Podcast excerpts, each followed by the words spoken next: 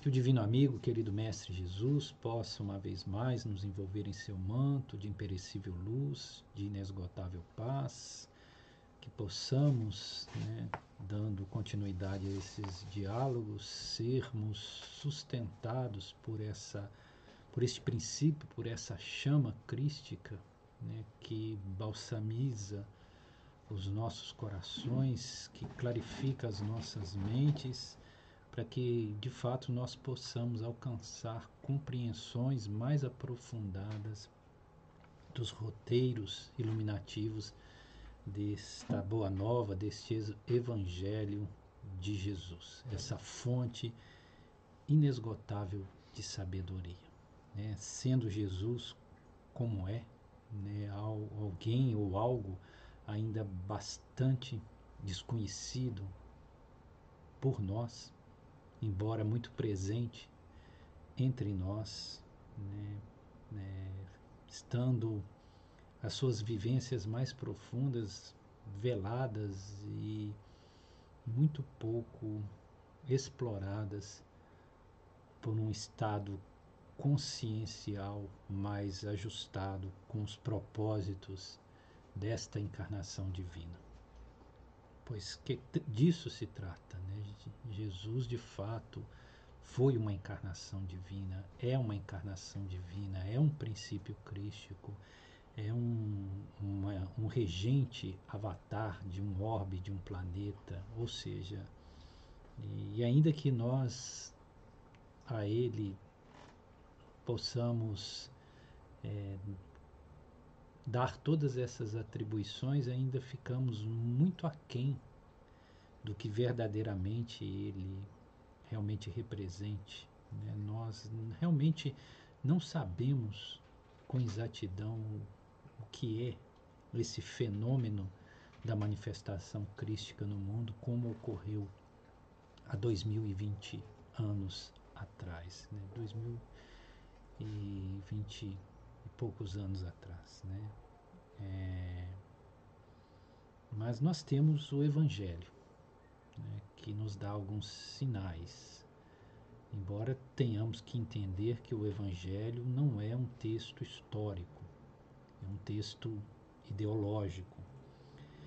É, nele estão contidas muito das impressões que os seus seguidores tiveram do próprio Jesus e diz muita intencionalidade, principalmente a vinda de Paulo, para estabelecer uma visão particularista de Jesus. Né?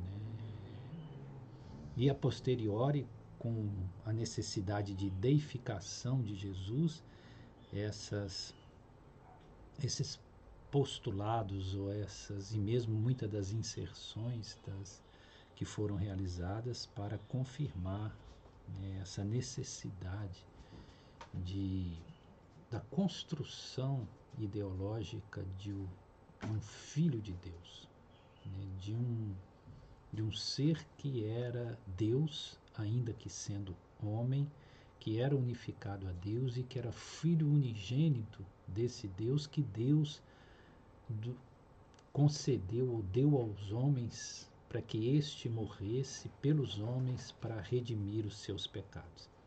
Enfim, essa, essa é a construção que se teve em relação a Jesus. Né? E não nos cabe sondar o que de fato é essa essência crística ou esse ser né, que nós consideramos um avatar, uma descida divina. Né? Nós apenas humildemente tentamos trabalhar um pouco com aquilo que foi o legado nos deixado pelos evangelhos e nos evangelhos não estão registrados tudo aquilo que ele disse. Né? O próprio João, ao terminar seu evangelho, falou que se fosse registrar todas as coisas por ele ditas, não, não caberiam em todos os livros escritos sobre a terra. Né? É, sem contar que nós ali é, tínhamos como seus seguidores homens ainda bastante primitivos em entendimento, embora é, houvesse e houve um envolvimento de, de consciências né, suprafísicas para abrir a percepção desses primeiros seguidores, eles eram homens que viam a partir de um certo prisma e com algumas limitações. Né? Não poderiam eles compreender a magnitude do que representava Jesus e, obviamente, passaram a ver a partir né, da, dos princípios da sua própria cultura, né, pelo prisma cultural que eles né, que, que, que eles pertenciam, qual seja o judaísmo, e essa visão de Jesus como Messias, né, como Mexiá que era prometido. Né. Então nós vemos na Escritura, nos Evangelhos, a constância de, de a constância da necessidade de mostrar que Jesus cumpriu né, todas as promessas que estavam escritas desde a Torá, né, passando por os demais livros, pelos profetas e mesmo pelos salmos, né, porque os salmos realmente muito falou disso. Né. É, hoje nós nos deparamos com as palavras finais do Evangelho de Lucas. Né? E olha que Lucas foi alguém que não conheceu Jesus. Lucas era um médico. E o conhecimento dele de Jesus veio através de Paulo. Né? E foi Paulo que pediu que ele escrevesse este evangelho. Né? E também de Maria, mãe de Jesus, porque Paulo pediu que ele visitasse Maria para ouvir dela relatos sobre a vida de Jesus. Né? Embora Maria não tenha sido testemunha da maioria daquilo que Jesus vivenciou, pois ela não acompanhou Jesus. Ela teve alguns momentos que esteve com Jesus durante esse período de três anos de vida pública. Mas essa, essa visão final do Evangelho de Lucas né, depois da, da crucificação de Jesus, Lucas ele, ele narra três momentos apenas.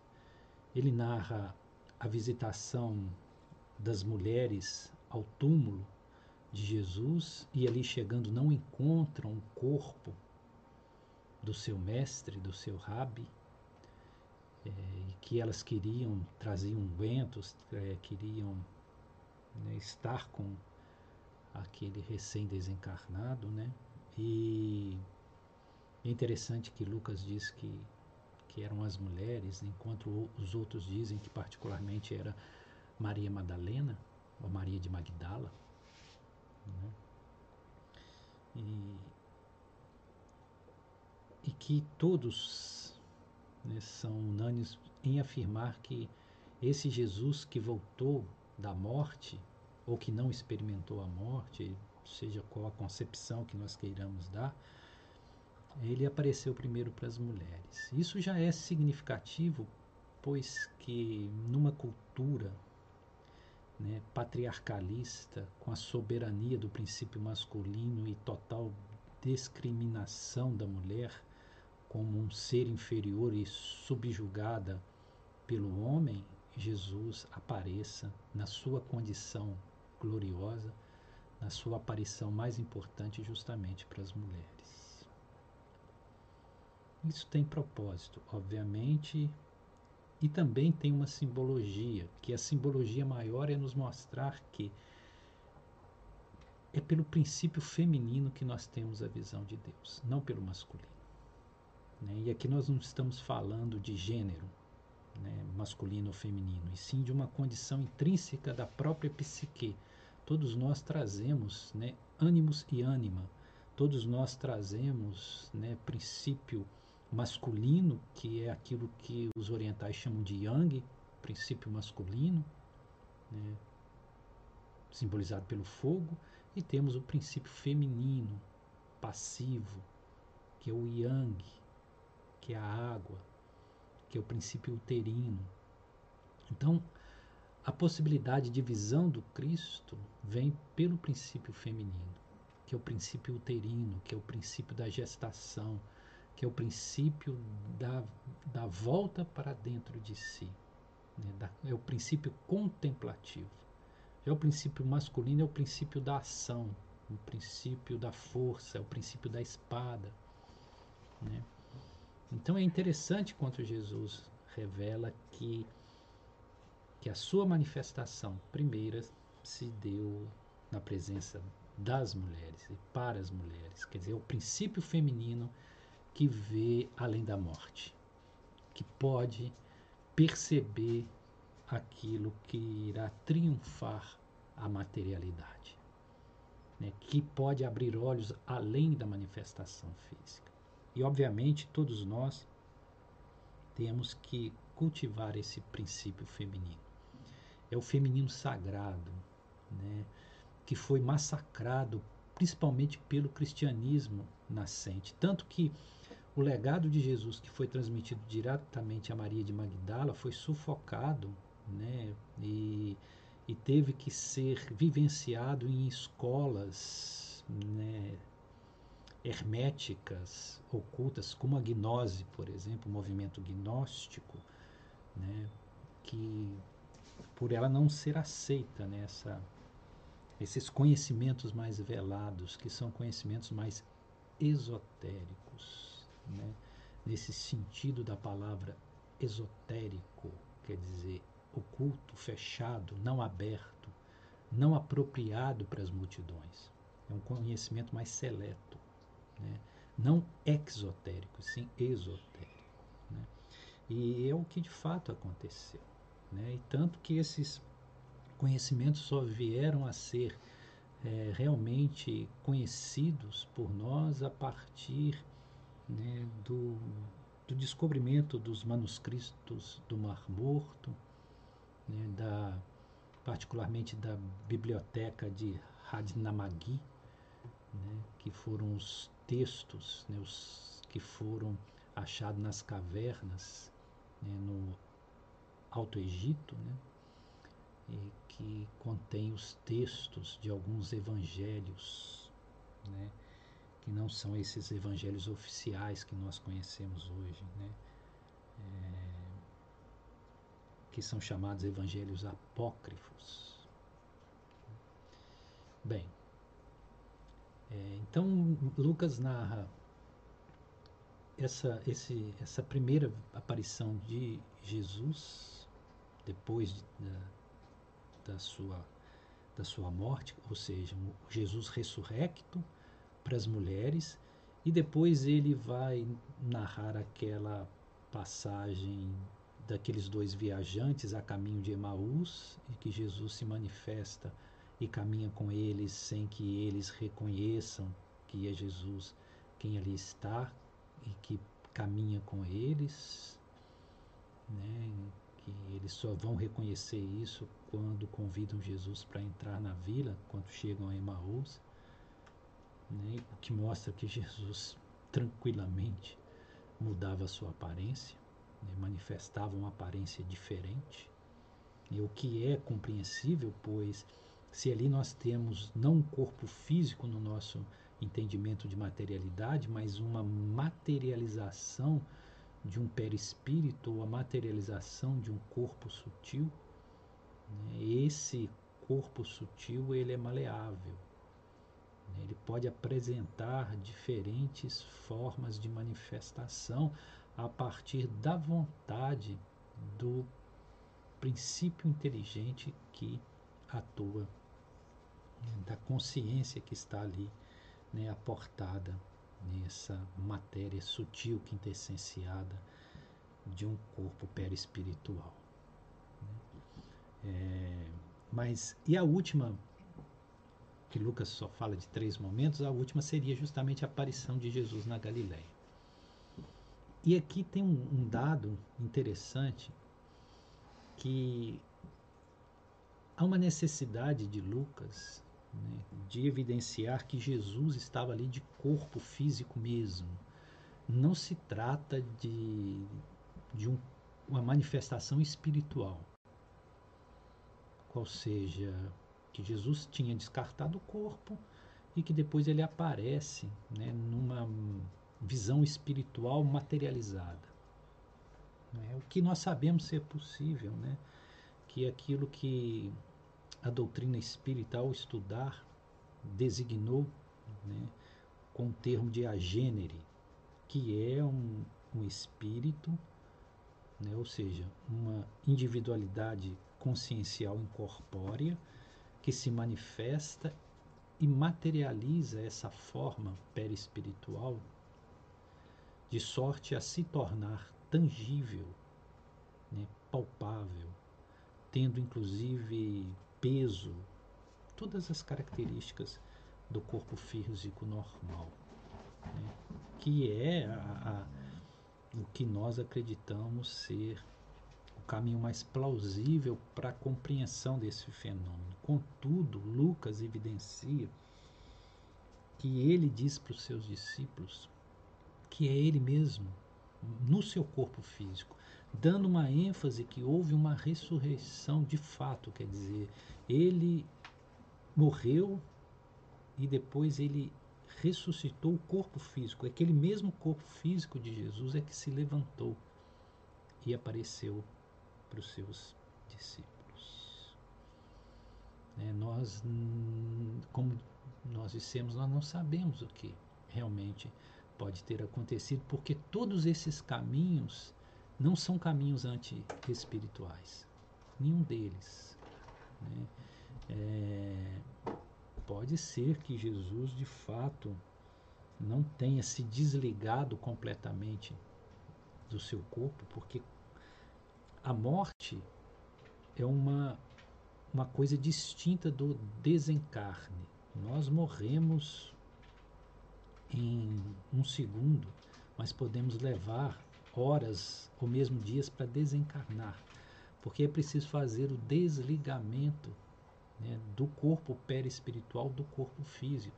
E esse desligamento é célula a célula, né, retirando e a última parte que é desligada é aquilo que nós chamamos de cordão prateado.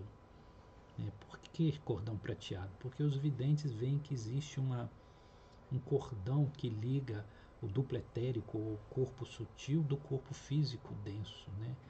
E, enquanto esse é o último que é cortado ou desligado. Enquanto não houver esse desligamento, pode tranquilamente um espírito retornar à, materialidade física e ressuscitar. Né? Que é o caso, por exemplo, da catalepsia, em alguns casos. Foi o que aconteceu com Lázaro. Né? Lázaro não tinha se desencarnado totalmente. Né?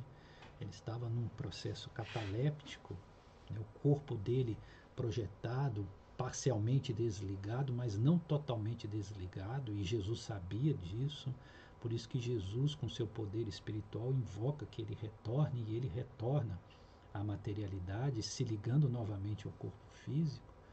Né? Então ali não houve realmente o processo do desencarne, quer dizer, existia ainda a ligação. O que nós sabemos, que nós entendemos a partir dos ensinamentos dos, da, da espiritualidade que vem nos instruir a respeito desses fenômenos é que uma vez que se desliga o corpo, esse último liame, que esse cordão de prata, não mais pode o espírito retornar à materialidade. Né?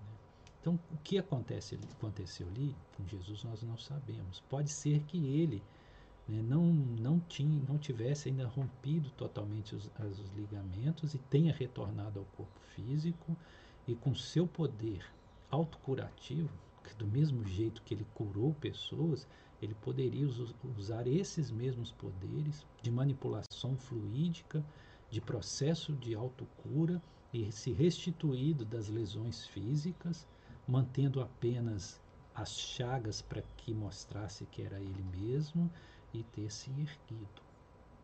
Isso é possível espiritualmente falando, dentro de uma ciência espiritual? Sim, então, por isso que nós não podemos ser categóricos a respeito do que tenha acontecido.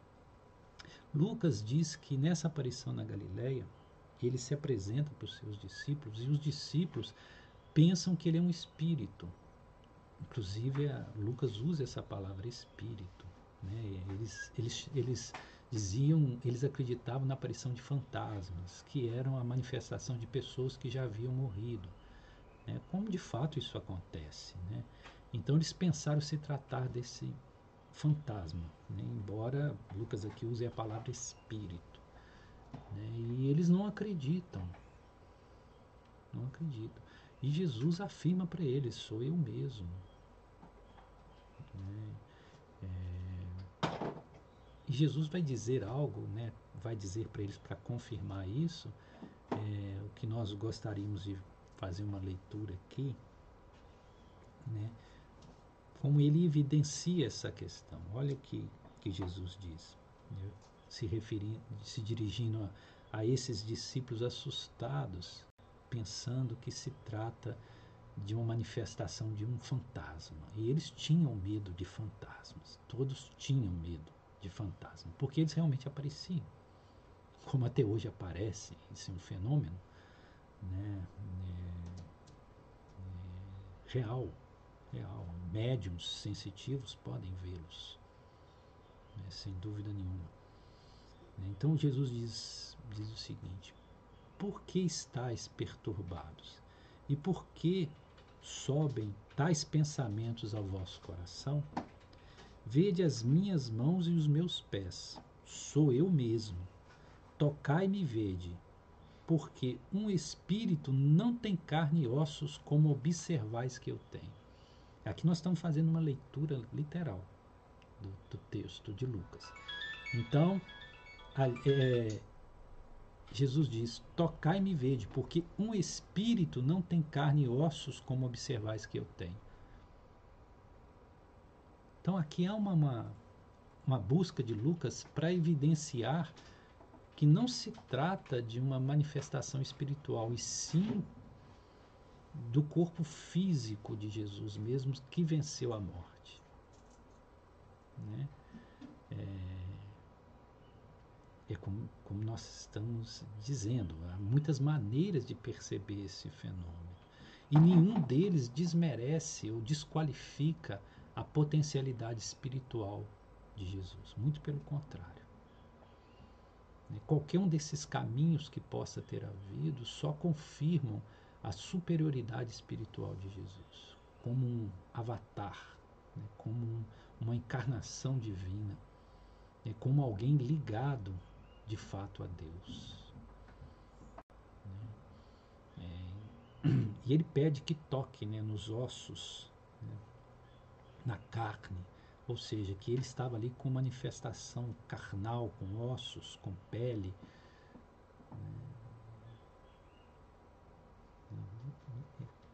E Lucas parece evidenciar isso com muita, com muita nitidez. Né? E é interessante que na sequência, para confirmar isso, ele vai perguntar a esses discípulos para quem ele aparece se eles têm algo para comer. Por quê? Porque um fantasma não come. Um fantasma não necessita se alimentar. É um agênere, não come, não tem necessidade. Então Jesus pede: O que tens para comer? Tens aí algum peixe? Alguma porção de peixe? Por quê? Porque ele queria evidenciar que aqui há alguém que está na condição humana, carne e osso, e que tem todo o princípio fisiológico restituído, que pode alimentar-se de uma, como qualquer um alimenta e necessita de alimentar. Daí Jesus pede, pergunta se tem algo para comer, né? É, e, e, Lucas diz que tomando de, um, de peixes, né, porção de peixes, ele come na presença deles. Quer dizer, evidenciando essa condição material física. Né?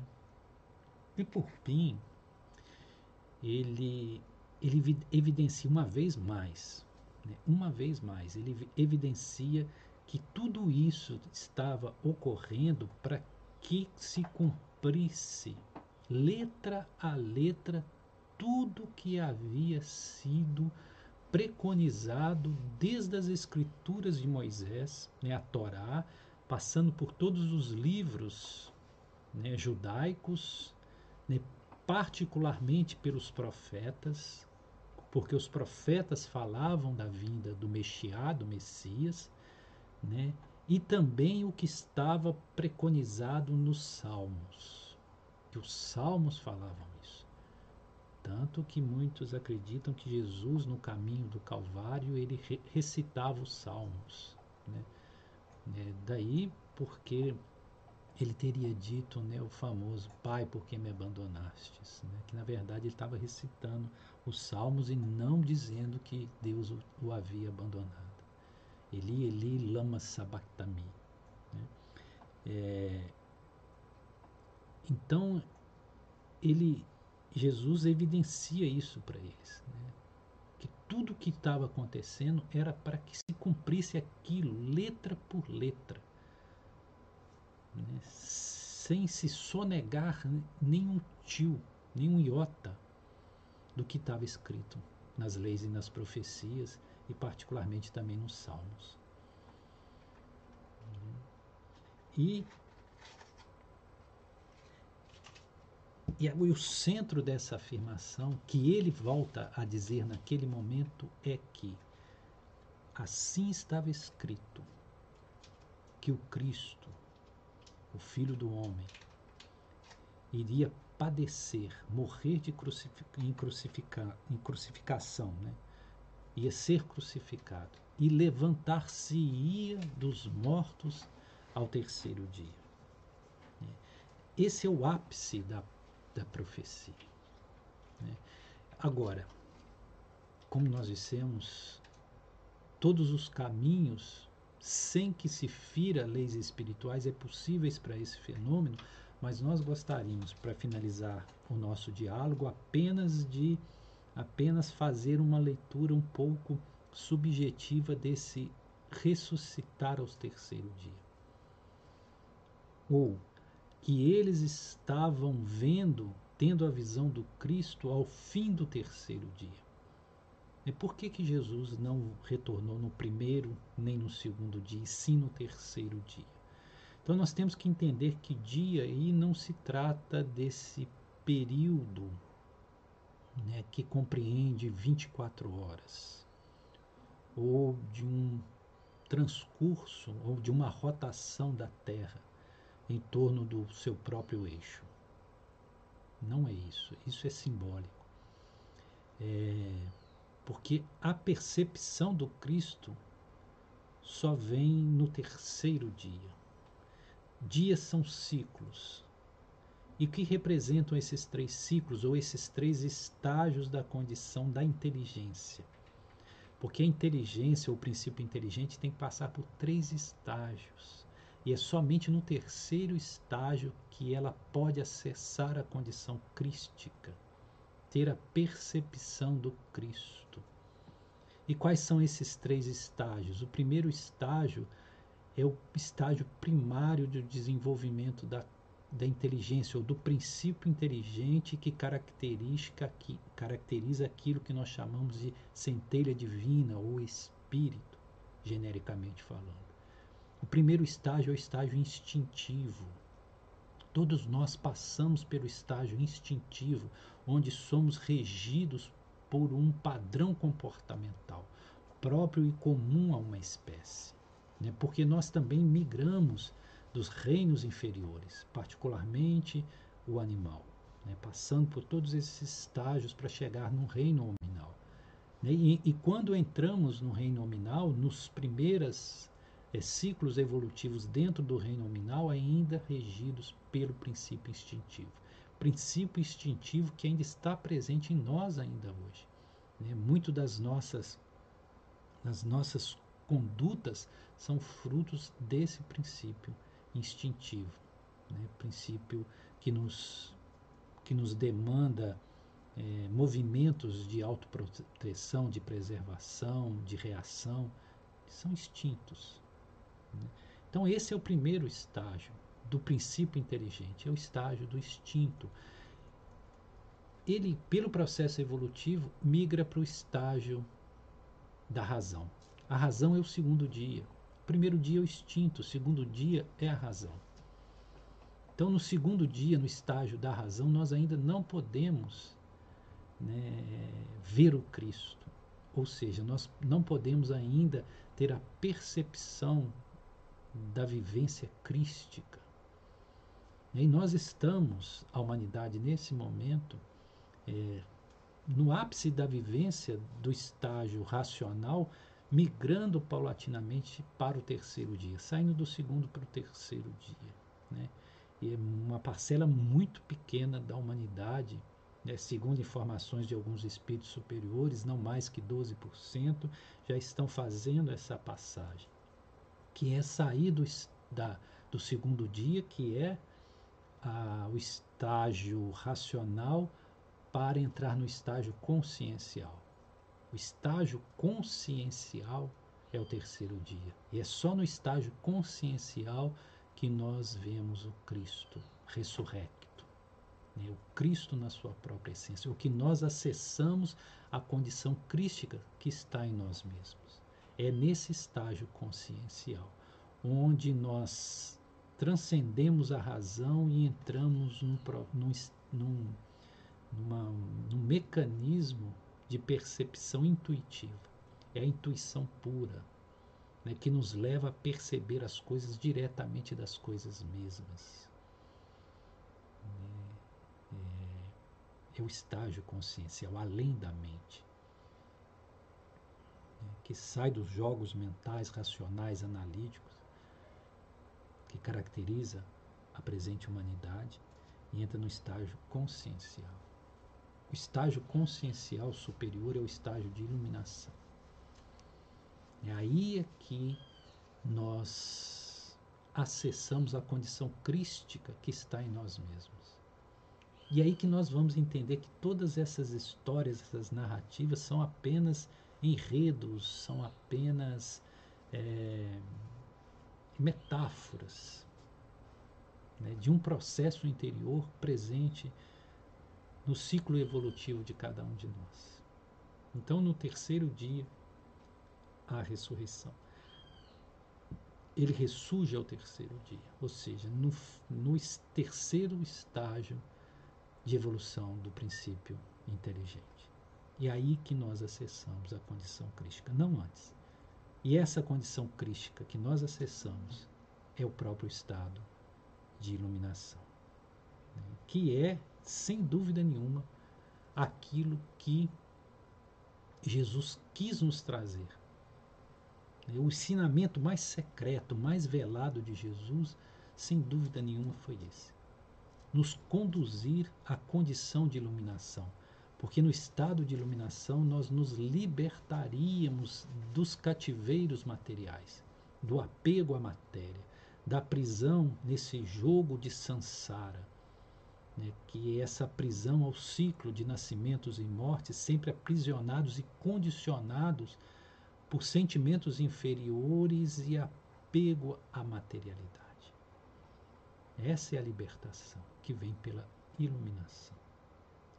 Que, aliás, não só Jesus, mas outros avatares que passaram pela Terra preconizaram e ensinaram a mesma coisa, apenas com linguagem diferentes em se adaptando à cultura em que se manifestaram esses avatares. E foram muitos os avatares né, que passaram pela Terra, com maior ou menor grau né, de manifestação dessa condição divina ou condição crística.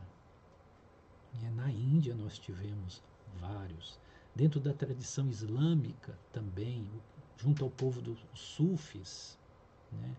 É, dentro da tradição budista, né? no Tibete, o budismo tibetano, que é um pouco diferente. Enfim, né? essa condição é uma condição universalista. Né? É, por isso que é absurdo quanto nós queremos achar que, que o cristianismo, como nós entendemos, é a verdade única e exclusiva.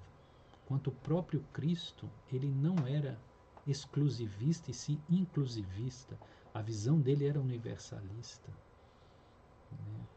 Por isso que ele afirmava que era necessário que o Evangelho fosse conhecido no mundo todo para que aí viesse né, o fim, né, que ele chama desse momento de transição planetária, como está no capítulo 24 de Mateus, no seu sermão profético.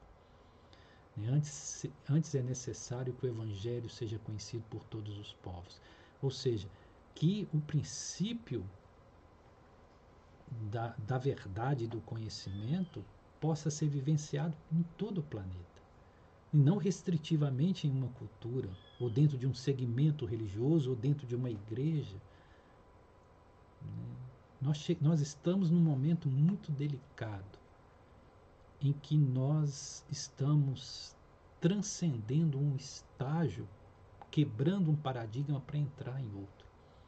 Inclusive, tudo isso que o planeta está vivendo nesse momento, nisso que nós estamos designando de pandemia, que é uma pandemia de fato, são movimentos que vão contribuir para essas mudanças de paradigma.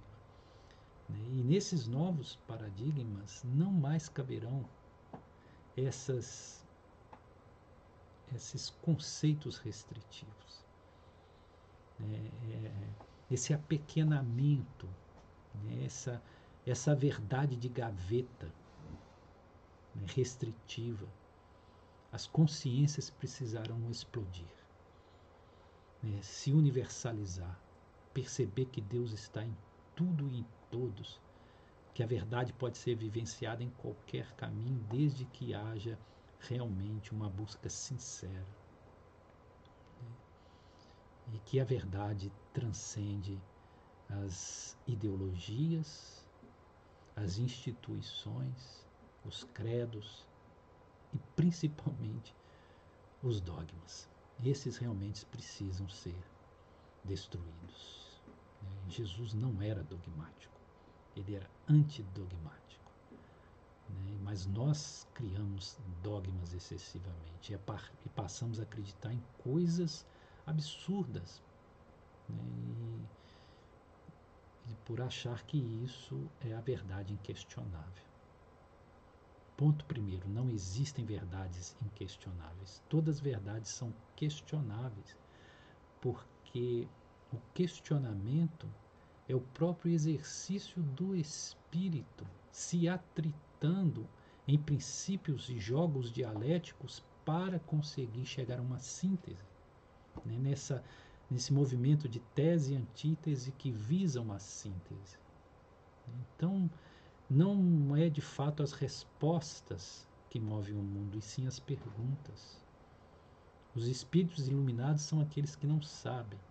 Como diz Sócrates, eu só sei que nada sei. E por isso que eu sou o homem mais inteligente, mais sábio de Atenas, porque os outros acham que sabem. Eu já reconheci que não sei. Por isso sou mais sábio.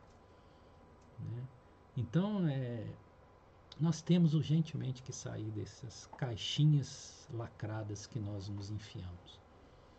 Seja elas quais forem, mesmo a caixinha lacrada do Espiritismo, nós precisamos sair disso. Nós precisamos ver com visão universalista, com visão inclusivista, ver com olhos crísticos. Isso só vai chegar realmente no terceiro dia que é o estado consciencial. Né? Então, que Jesus nos abençoe.